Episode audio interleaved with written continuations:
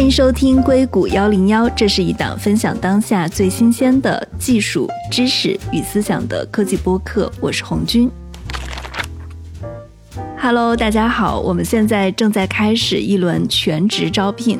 这次招聘的职位也非常的多啊！这次招聘的职位有运营、视频后期、商务总监、播客监制以及内容策划。招聘职位的链接详情我会放在 Show Notes 当中，大家也可以搜索我们的公众账号“硅谷一零一”来获得。如果你们对内容行业有热情、有好奇心，欢迎成为我们的一部分。我也希望啊，这是一个可以给到大家成就感的工作。感兴趣的小伙伴，记得把你们的简历还有代表作品发邮件给 hr at sv 幺零幺点 net。我再说一遍，邮件的地址是 hr at sv 幺零幺点 net。那大家可以在邮件的标题中写上你的名字，加上你所应聘的职位。之前因为我们也在播客中提到过招聘的事儿，所以我其实这边收到了不少简历。那已经投递的同学呢，可以不用再重复投递了。我们会在六月中旬之后呢开始面试，建议感兴趣的小伙伴啊，也是抓紧时间，在六月十五号能够完成你们的简历投递是最好的。这期节目是巴菲特股东大会的下半期，最近市场环境正值美联储加息周期的末端。美国的中小银行危机，以及还有一个变量，也是我们节目最近经常提到的这个人工智能大爆发。华尔街的投资人会如何看待人工智能改变的二级市场，以及美联储加息停止之后，真的能够如大家所预期的那样控制住通胀吗？请继续收听硅谷幺零幺主持人陈倩与三位华尔街从业者的对话。这三位华尔街的从业者分别是。美国价值投资网站 GrowFocus 的创始人田策产 Charlie 田田博士，还有一位是美国金融投资首席执行官兼首席投资官刘庆东，那还有一位是美国 Miles GL 资本管理公司创始人兼基金经理刘古燕。我们来听一下他们是如何看待这些我们特别关心的热点话题的。我有一个问题啊，就是在这一波人工智能浪潮起来之后，反正硅谷这边是很疯狂。我看到二级市场当中也有一些标榜自己是 AI 概念股的这个风潮起来。那大家觉得在 AI 来临之后，能力圈这三个字应该如何定义？如何在二级市场建立起投资新一轮科技浪潮的这个能力圈呢？Bruce，你是指投研能力呢，还是说你的投资标的的这个能力？两者吧。这个，因为我们管相关的投资组合，我可以讲讲我们自己的心路历程。你像去年四季度的时候，GPT 这个东西出来，出来之后给大家很震撼，大家都开始去琢磨、去研究、去想。我们也花了很多时间去看啊，因为我们只限制于二级市场的投资，所以真的你把它捋顺下来，你会发现到目前为止能够让你觉得有 conviction，或者是让你会觉得这个东西是值得投，你能看清楚的。我们讲挖黄金，还是要给你做铁锹的人是最值得去投的。那在 AI 这个例子里面，其实大家都在搞军备竞算。那你 GPT 带来的变化就是没有任何一个大厂他敢去在这个竞赛中去落下。那不落下的前提，你就是要在这个时候敢于投入。但市场也是这么走向的。就拿英伟达举个例子，股票一下子从去年年初到现在，应该有将近快百分之百的这么一个回报了。其实就受益于这个的浪潮开始啊。那你从过去这一个季度的财报，几个大的算力的服务商提供了。他可以去砍人，可以砍 OPEC、OPEX，别的钱都可以去砍，唯独什么不敢砍，就是 CAPEX。CAPEX 里面很大一部分其实就是在算力上的投入。我觉得到目前为止，从二级市场这个趋势其实是很明显的，尤其是在半导体这一块，大家不再去砍这个，哪怕是宏观再看不清楚，但是对于和 AI 相关的算力的投入，我们看来短期内是不会走回头路的，会持续的增长上去。那软件这一边就相对来说，除了微软的这个，因为得益于 OpenAI，在得益于它整个是在这个商业流程上的产品特性，它其实是最第一波受益者。但其他的一些大的赛道，你很难去讲，或者很明显的谁受益或者谁不受益。那不受益，可能最不受益的，我们之前譬如说 GitLab 这种公司，它是给程序员来提供服务的。那大家会有大的一个逻辑，就是说，哎，我 AI 出现了。我对这种初级程序员的需求可能会少，那会不会不受益？但其实对于其他，你不管是 database 啊、数据库也好呀，还是一些垂直应用，我觉得在二级市场不是那么清楚的。如果你去拥抱它，你可能会给你有很强受益点。但 AI 这个东西本身会不会又会去打破你的已有的商业模型和商业垄断？其实我觉得这块大家还是在热烈讨论、没有看清楚的阶段。这是我们来看整个 AI GPT 的出现，从去年四季度为止到现在，对于投资市场和你投资变化的影响，我觉得这个思路还是挺清楚的。但这还是很早期、很早期的东西，我觉得这是一个接下来十年都值得你去研究、去调整仓位、去拥抱它的这么一个机会吧。但有机会有风险。因为到现在为止，就有很多人来问我们说，NVIDIA 是不是有点冲得过稳了、过狠了？是不是可以去回调一下？有可能呀，这个就完短期内是有可能的，不是说所有的人都可以去消化掉六十倍的二零二五年的这个 PE 的，对吧？但它同时又和你的宏观环境是，那如果接下来我们的实际利率往下走，那它会不会从某种程度上又支持你的这 PE，都是是值得去讨论的。这是一个维度啊，去讨论你的能力圈的东西。还有人会从另外一个角度来讲，哎，说 AI 出现，那是不是你的基金围绕着这个 AI 策略，机器管是要比人管要更有效一点？我确实也有基金的朋友，他们已经在过去两年在尝试，你可以就把它当成一个量化投资的一个延伸吧。包括量化也证明了它有自己的一席之位，但说它完全彻底的就取代人类投资经理或投资流程，我自己没有那么乐观。我觉得都需要都有自己的一席之地，我会这么理解这个问题。关于这个能力圈 AI 对人类能力圈的影响，我觉得 AI 还是一个工具。你可以用 AI 帮助你理解商业模型，它可能让我们这个能力圈扩张的更容易一些。也许啊，可能让我们原来觉得完全不懂的地方啊，可以学起来比较快。但是像巴菲特在年会里边说了嘛，他觉得 AI 呢不会影响投资机会，因为呢投资机会是人类做愚蠢的事情来造成的。而人类呢，不管有没有 AI 呢，还是会继续做比较笨的、傻的事情，所以投资机会还有。这是他在这次年会里边回答一个小姑娘提的问题。那小姑娘就说啊，AI 对未来的投资会有什么影响？说他这么回答，就说人还是会做愚蠢的事情，所以呢，不受 AI 的影响。那我也从流程跟标的来谈一下这个问题吧。标的我们看软件看的多一些，硬件的话，我觉得主要还是对于 GPU 的一个需求。短期其实我们也看了一些，像 FPGA 和 ASIC 这两种芯片是无法替代 GPU 的一个需求的。就像布鲁斯说的，英伟达其实是比较大的一个受益者，而且还受益于它的一个软件的一个体系嘛。那么软件方面，这是我们花了很大时间，主要是看在应用层面，在二级市场的一些投资的机会，当然也有一些做空的机会。那么我们看软件的一个角度，就是说人调用软件服务于另一个人。那如果调用软件的那个人被 AI 取代了，那么我觉得可能是一个短期的利空，但长期可能是一个利好。那如果第二个被服务的那个人，第二个人被取代了，那这个软件可能会有一个灭顶之灾，这是我们的一个认知。那么为什么这么说呢？比如说举个例子，我这次在国内待了一段时间，一些游戏厂商告诉我，他们可能会裁掉一半的画师，可能短期对于 Adobe 可能是一个利空，对吧？因为它是卖 license 卖账户的。那么一个人没有了，那他就是少卖一个账户嘛。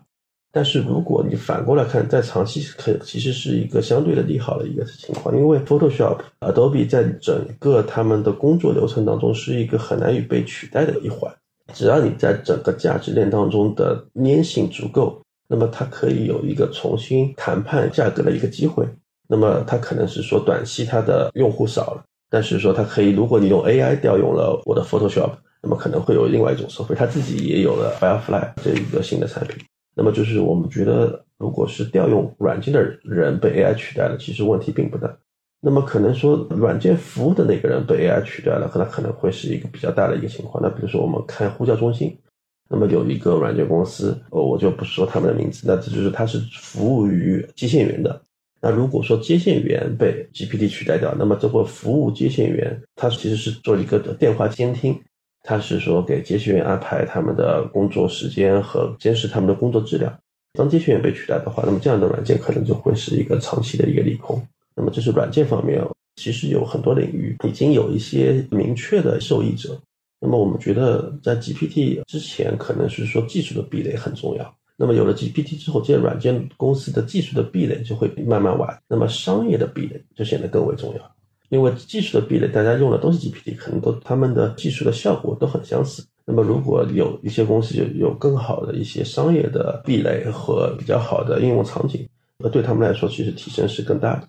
这是在标的上的一些看法。那么回到我们的投资流程上，其实我是从去年很早就开始，十一月就刚出来的时候，我们就开始在流程当中想使用 GPT。那么在一些很基础的一些工作，给我们收集一些数据，收集一些信息，然后做一些比较，A 的产品跟 B 的产品比起来谁更好，或者是说一些很基础的回答，其实很多时候是胜于一些实习生，甚至是一些非常初级的分析师的。但是大模型，呃，我觉得对于我们基本面投资还是没有办法取代的。一个最大的问题是，它对于数字和 Excel 电子表格的一些操控其实是比较弱的。它对于一些基本的一些运算容易出现 hallucination，就是胡说八道吧。所以我觉得它更多的像个文科生，但是一个文科生已经足够了，已经足够在我们人类的很多工作上有很大的一些影响。但是在我们做基本面的投资，那可能说一些相对量化的东西，它还没有办法。你觉得现在没有办法做到，但是以后有可能做到吗？比如说，你说对 Excel 的一些调用啊，现在做的还不是特别好，但是现在多模态的发展一旦起来的话，是不是很快就能做得更好了？是，那可能就是说需要更多的强化学习。比如说，对于这样的应用场景，那我相信肯定是有公司在做这方面的事情，因为这也是很大的一个市场。刚才其实我们花了其实挺长的时间来了解巴菲特如何打造这个伯克希尔哈撒韦，特别是前几十年的时间哈。我记得今年在年会上，巴菲特也说，就算他和芒格不在了，退休了，伯克希尔哈撒韦完全可以是无人驾驶的模式，然后也能够继续的表现得很好。那我比较好奇的另外一个点是，既然这个模式这么好，并且它的护城河这么宽，为什么没有人能够成功的复制伯克希尔哈撒韦的模式呢？也不能说没有人成功复制，其实有另外两家公司，三家可以这么说，被称为小的伯克希尔，一个是马克 Corp，MKL，它的股票代号。这公司呢，每年的年会也在奥马哈，是星期天早上；Berkshire 是星期六早上。这公司呢，它是星期天早上，也是由它的 CEO Tom Gainer 来回答问题。每次我不知道 Bruce 和胡燕有没有去参加这个会啊？他在 Marriott 里边参加，也有两三千人。大家参加 Berkshire 会以后，很多人就一直待到星期天早上去参加这个马克会。我今年也去了。这是一家，另外一家叫 Allegheny。它的当初交易的股票代号是 Y，也是一家保险公司，同时也是利用保险带来的浮动资金呢来投资和买一些其他公司。模型都是一样的，只不过马克和 Allegheny 都特别小，都是时间没有那么长，他们的管理人都相对比较年轻。其实 Berkshire 把 Allegheny 给买了，去年相当于他自己把一个小的 Berkshire 买掉了。还有一家呢是加拿大公司 Fairfax Financial。他的创始人呢叫 Prime Vasa，他被称为加拿大的巴菲特，他也是保险公司，这个模型也是差不多的。他这用保险带来的浮动资金呢买其他公司，股本回报也是特别高的。那个叫 Prime Vasa，如果大家有兴趣也可以研究一下。其实有公司试图去复制巴菲特的模型，只不过那些公司呢因为时间不够长，远还没有达到这种体量。但是呢，有人是在这么做的。你觉得他们能够成为下一个巴菲特吗？肯定是不能。比如说马克 Corp，这公司其实历史也挺久了。以前的 CEO 叫 Steve Mark，就是完全就是他这个名字就是这个。但现在呢，CEO 是 Tom Gainer。然后那个 Steve Mark 呢，现在他年龄远低于巴菲特，他就已经退休了。Tom Gainer 曾经是这公司的 CIO，就是管投资的部分。所以也许他们想借 Tom Gainer 来变成巴菲特那个角色。但 Tom Gainer 其实我们以前我们自己的会议上 g o f o x 会议上，我邀请他做过讲座。非常好的人，但他投资方式其实和巴菲特呢，可以说都是投高质量的，相当于合理估值公司，但是他远没有巴菲特那么集中，他大概三四十只股票这样的样子，他的回报呢是好于大盘的，至少以前我看的数据是好于大盘，但是远没有巴菲特年轻时候那么好那么多。我觉得可能得要是一个全才才能够变成如今的巴菲特，你不能说只是善于他其中的某一方面或者某一项。而且你还要在巴菲特那个时间，美国经济腾飞的时间，你才能够成为巴菲特。对对，天时地利人和。天时呢，现在美国经济显然增长慢多了，这是一点。另外一个呢，现在市场的竞争呢，的确是多多了。价值投资，很多人标榜自己是价值投资者。我们网站那么多用户，绝大多数都标榜自己是价值投资者。另外一个就是，像芒格自己都说了，说我们年轻时候树上有很多挂在低处的苹果，我们很容易摘，而现在呢就很难了，竞争者很多，都变成椰子了。大家得爬到树上去才能摘。对，现在都变成椰子，要真的能力很强的人才能够摘到，真的是那样子。天时地利真的是很不一样。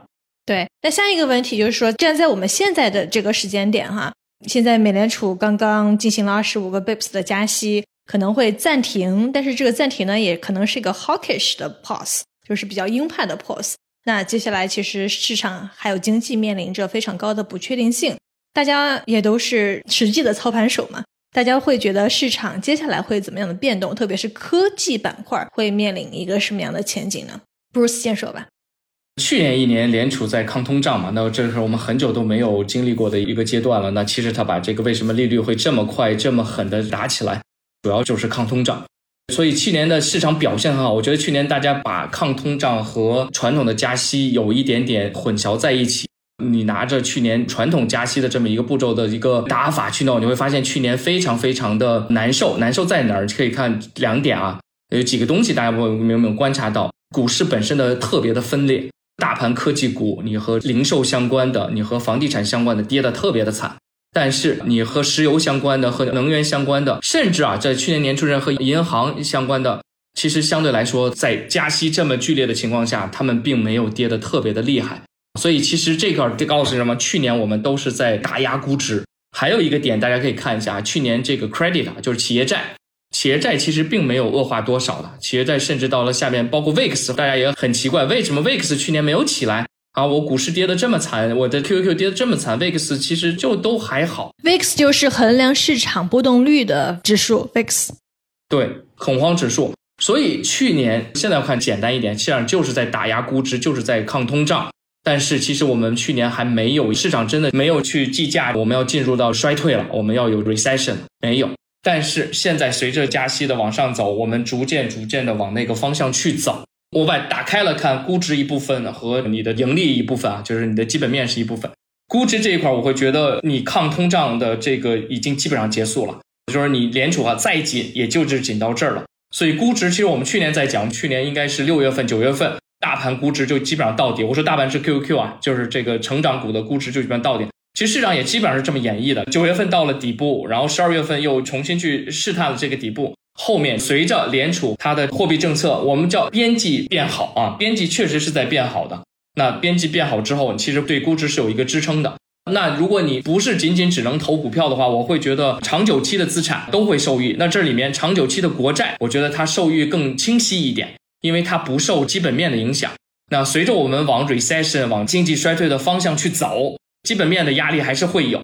但是对于去年已经被打下来的这些高成长的资产，我觉得它估值往上走的推力可能会抵消掉它 burning 往下走的压力。当然这块你就要跟你的研究要说话，因为同样是增长股票里面，有些它的基本面基本上就已经出清了，有些可能出清了百分之七十八十，有的是才刚刚开始出清。就拿半导体举个例子。很明显，data center 就数据中心和 AI 相关的这边基本面清库存已经基本上清完了，但是和 PC 还有你的手机相关的这块儿，它已经去了很多，但它没有好转的迹象。那和你车相关的、和你 auto 相关的、和你工业相关的半导体那块儿才刚刚开始，还没有再去清。所以同样是半导体，其实这个差别还是很大的。总体来讲，我觉得你这个时候你是要敢于去 take 一些风险了，你不能说是零仓位的去 run。但是也不用满仓的去让，还没有，因为联储还没有去降息，我们还没有开启一个新的周期。我们打法很简单，百分之三十我会放在这些我认为已经出清的，或者是用大资产类别来讲，我觉得 QQQ 就要好于 SPY，好于这些 cyclical 大盘。对，我要有一个基本仓位。那我还有将近百分之三十，我会放在了这个长久期的国债上面，包括一些实际利率 TIPS 上面，我会觉得它们更干净，它可能从风险回报的角度，这个比例角度来讲，其实可能会更好。让我留百分之三十的 cash，呃，现金，以防后面市场出现一个大的回调的时候，在联储把这个利率降下去，开启新周期之前，给我一些空间吧。我基本上是这么一个想法来这么配置的。对，其实我跟 Bruce 经常聊，所以我们的思路还挺相近的。我们觉得熊市第一波是跌估值，第二波就是跌盈利嘛。所以估值这一波基本上已经跌了差不多了。估值其实你也可以把它分成两部分，一部分是无风险利率，一部分是市场的恐慌情绪、风险溢价。那无风险利率随着通胀逐渐下降，我觉得联储也开始暂缓升息，等等等等，这部分已经差不多了。那可能说风险溢价还是在相对比较低的位置。那么另外就是说盈利可能会在今年会有一个比较不太好的情况吧，可能会有一个衰退。从我们的角度来说，我们主要花时间是在美国的软件公司 SaaS。那么这些软件公司很多其实已经相对于之前的高位跌去了百分之七十八十，那么是在一个比较有吸引力的估值的位置啊。而且这一波其实说是整个衰退，你可以看出哪些软件是更加的用户对它粘性更强，他们的产品是更好。因为在一个衰退的时候，他们的客户裁员了，他们客户用的使用量降低了。如果他还能继续使用这个软件，在他有限的在那些 CTO、CISO、CFO budget 有限的这些预算里面，还能继续使用这个软件，那其实说这是对它的一个产品价值的肯定吧。那么其实，在这一波我们也看到了很明显，就举个例子，比如说像啊 Datadog，在刚刚过去的一个季度的盈利的电话上。我们会以为，因为经济不好，所以大家的 consumption 数据量的一个需求会变少。但是实际上，Datadog 的表现要远远比市场想的要好。那么，其实像这样优秀的产品，反而在一个比较不太好的宏观环境下，能体现出它产品的优势。那么，对于我们的一个投资的一个思路，就是买优秀的产品，在他们情绪相对极端的情况下，那么像 DataDo 就是现在一个比较吸引的一个机会。所以，我们对于下半年是不是进入一个降息周期，可能现在还没有。但是，你说未来三五年我们会不会是进入一个降息周期？我觉得这是一个比较大的概率的事情。那如果说我们像巴菲特一样，把眼光放长远一点，那你说我们可能二零二七年、二零二八年那个时候，纳斯达克是在两万点还是三万点？我觉得大概率是相对于它会停留在一万点这个位置。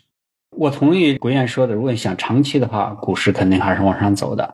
但是呢，我发现啊，问题就是大家对利率的看法和经济衰退的看法，都和他们俩刚才说的是一样的。整个市场的看法都是一致的，都是认为啊，联储加息现在基本上加到头了，啊，经济估计会有一个衰退。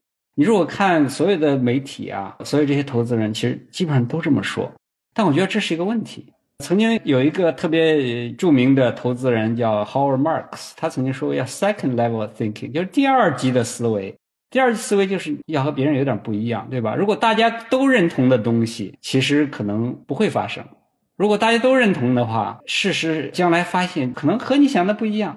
还有一句名言，应该是马克吐温说的，说是坑了你的不是你所不知道的东西，而是你认为绝对准确的东西、绝对正确的东西。他这么说，就是，如果大家都有这种共识，但实际上我其实挺担心的，这是我的感觉啊。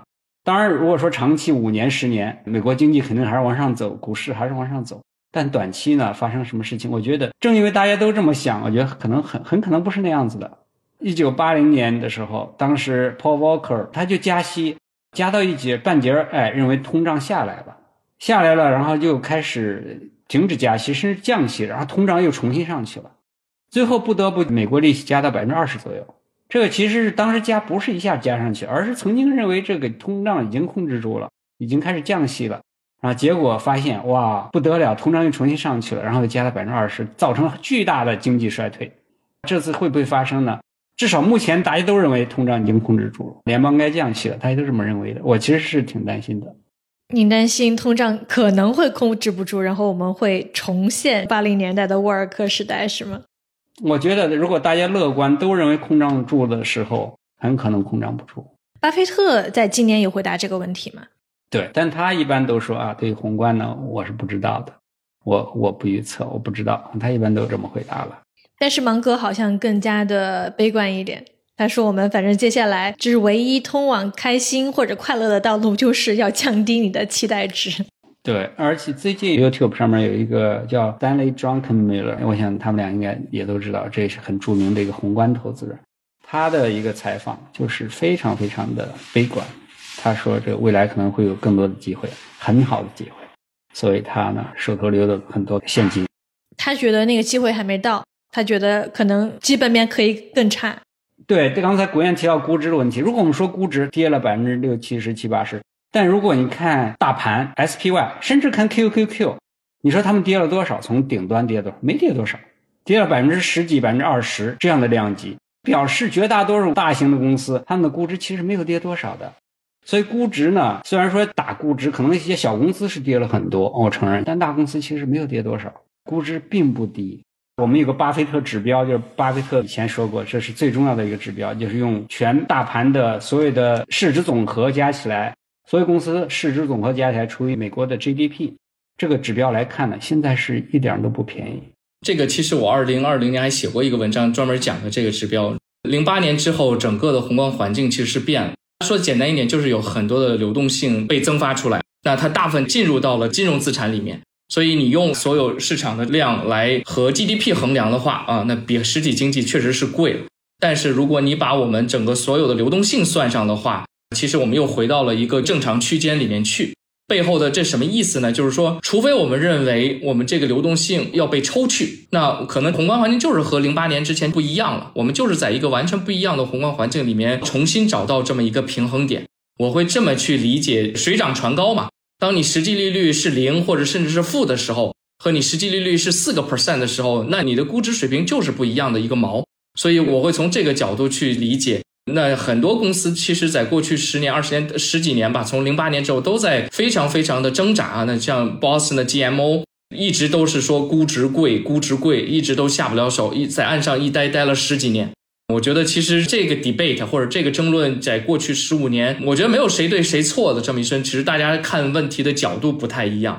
那就拿 QQ 来讲，QQ 去年跌了百分之三十六点多，在现在这个周期，它其实就是进入了一个估值在往上走。它的 earnings 啊的基本面在收缩的这么一个状态，其实 QQ 在它的基本面、它的 EPS 吧，最坏的时候最近其实这个季度开始也往上走了，在上个季度之前它下修了百分之十一呢。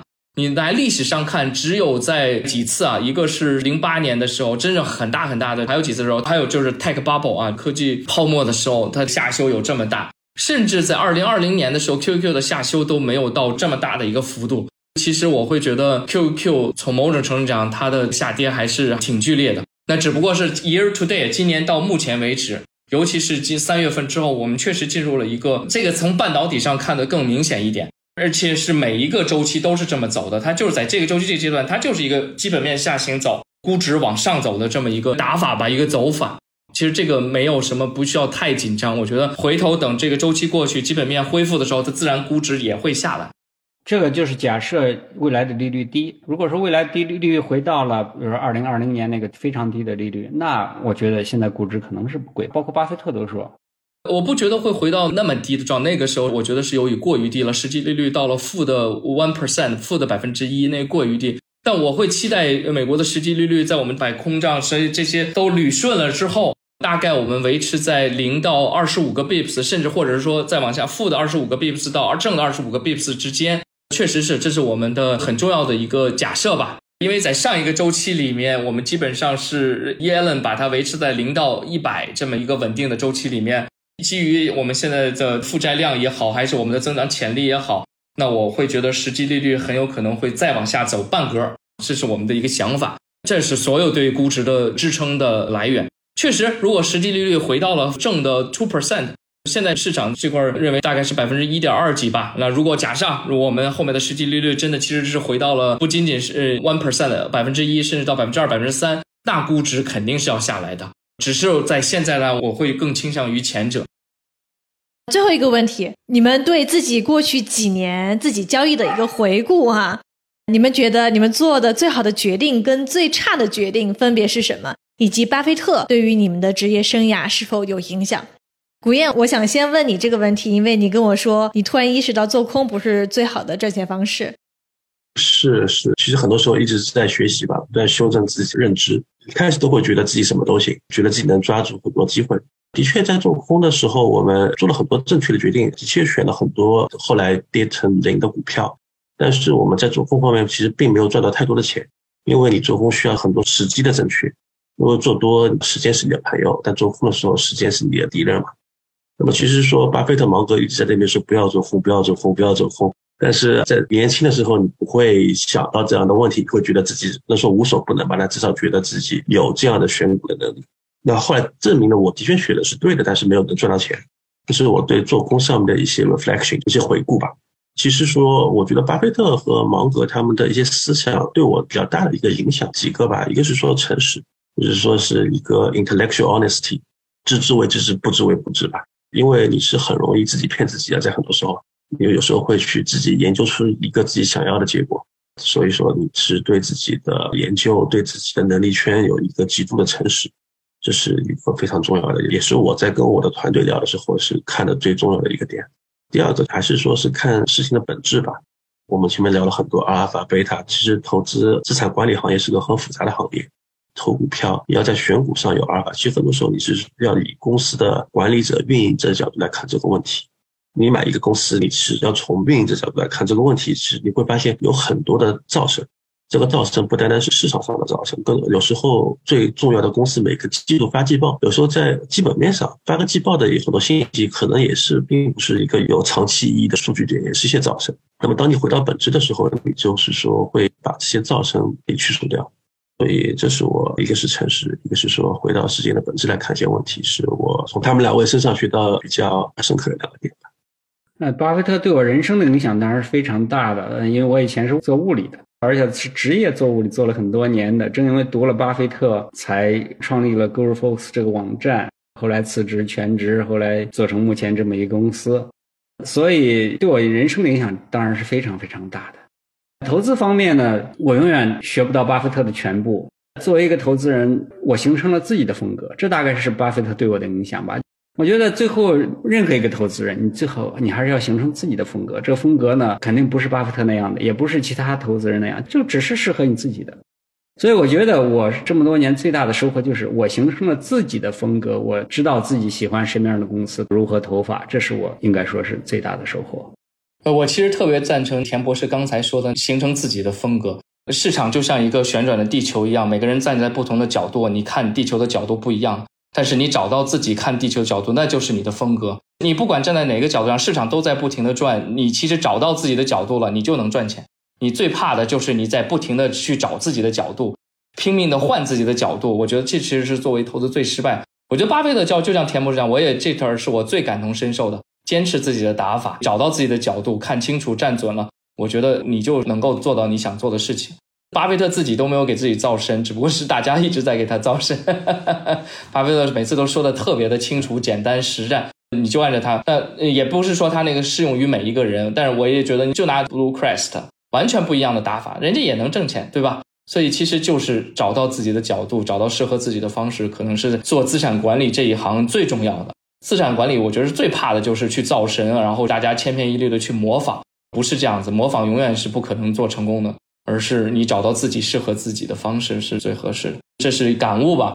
那从投资上来讲，因为去年一年对于做增长啊，尤其是这种 growth，像我和古岩这样子的，你都是投半导体、软件、高增长资产的。去年是真的真的是很艰难的一年啊！为什么艰难？其实回想一下，我最大的错误就是刻舟求剑。你说二零二一年十一月份的时候，JPO 听证会上说的很明确，通胀不是暂时的。给了很强烈的加息信号，大家都看不到联储要加息嘛？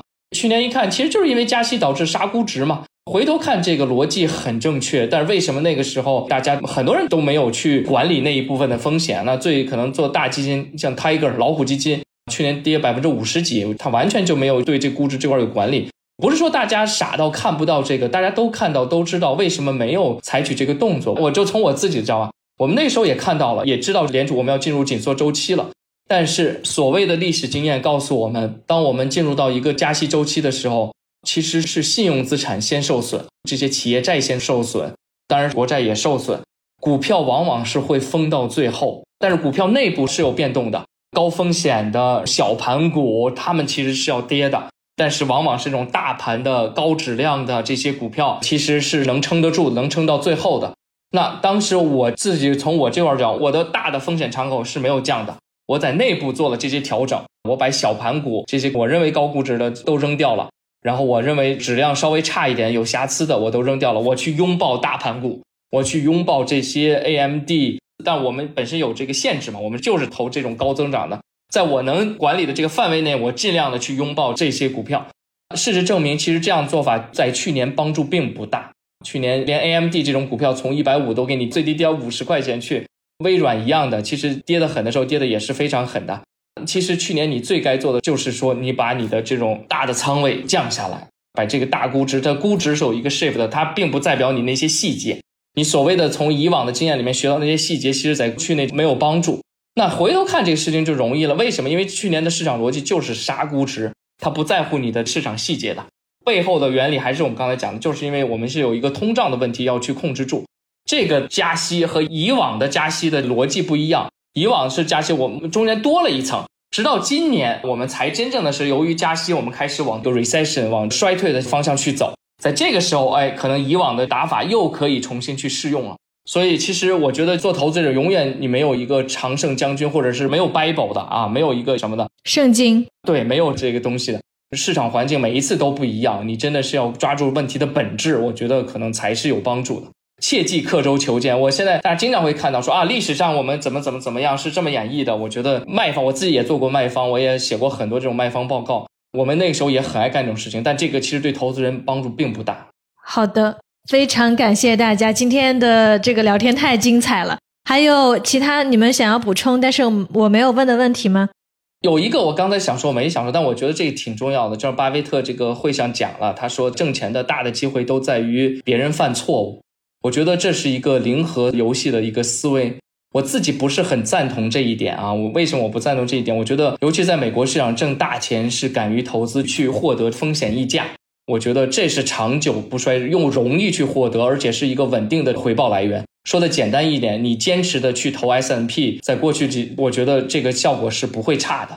但是你说他说的，你要等待别人犯错误。零八年的时候，他等到了，或者是我之前零八年次贷危机的时候，那个哥们儿叫我，现在都大家都忘记，大家都不提这个人了。John Paulson 一战成名，他等到了，但这个机会多少年才出现一次？而且之后他的表现也是乏善可陈的。我觉得他的可能整体的表现还不如你就买个 SPY。所以我觉得对于普通投资人来讲，敢于去获得风险价，我觉得这个远远比等着别人去犯错误，因为经济是在增长的。就算你估值不动，你的益也是在增长的，你这个风险溢价是有的。我觉得这个是你长久的、更稳定的回报的来源。你就拿巴老来讲，他零八年他大赚了一笔，但是二零二零年三月份，这是我的一个猜测啊。为什么二零二零年三月份的时候，当大家都出现恐慌，大家都期待巴老来再大赚一笔的时候，哎，他没有得到这个机会，因为联储抄了他的底。联储两周之内把所有零八年之后学到的所有东西、所有的策略都使出来。就联储救了这个事，没有给巴老这个机会。那这一轮大家又期待巴菲特来在区域银行这个事情上能够，但他也没有出手。那我们回头，我觉得这个要等事后来看，他为什么没有出手，或者说是不是他又是一个错失的机会？也许他是对的，现在这个还不到出手的时候，也许他就是错失了一个机会。我不知道，我只是把这个抛出来跟大家讲。但我觉得，在美国作为长期投资者，你不应该是等别人犯错误，而是去拥抱正确的风险溢价。这是我想强调的一点。这不是个博弈游戏，对我补充一下，对你说的没错，就是贝塔不是博弈游戏，他说的可能是阿尔法，你要做阿尔法，可能是要等等别人犯错误，但是你其实可能两个人都是对的，只不过大家 time span 不一样，就是他大家时间不一样，时间跨度可能别人别人看几个月，他可能看几年。前面说到就其实就是有两股力在互相拉扯，一种是 history 呃 repeats itself，就是历史是不断重演的，另外一股力其实 this time is different，这次是不一样的，我们每次要用不同的眼光来看这个问题。所以我觉得，其实这两种看问题的角度，其实说一个是看联储、看央行，因为央行是在不断的进步。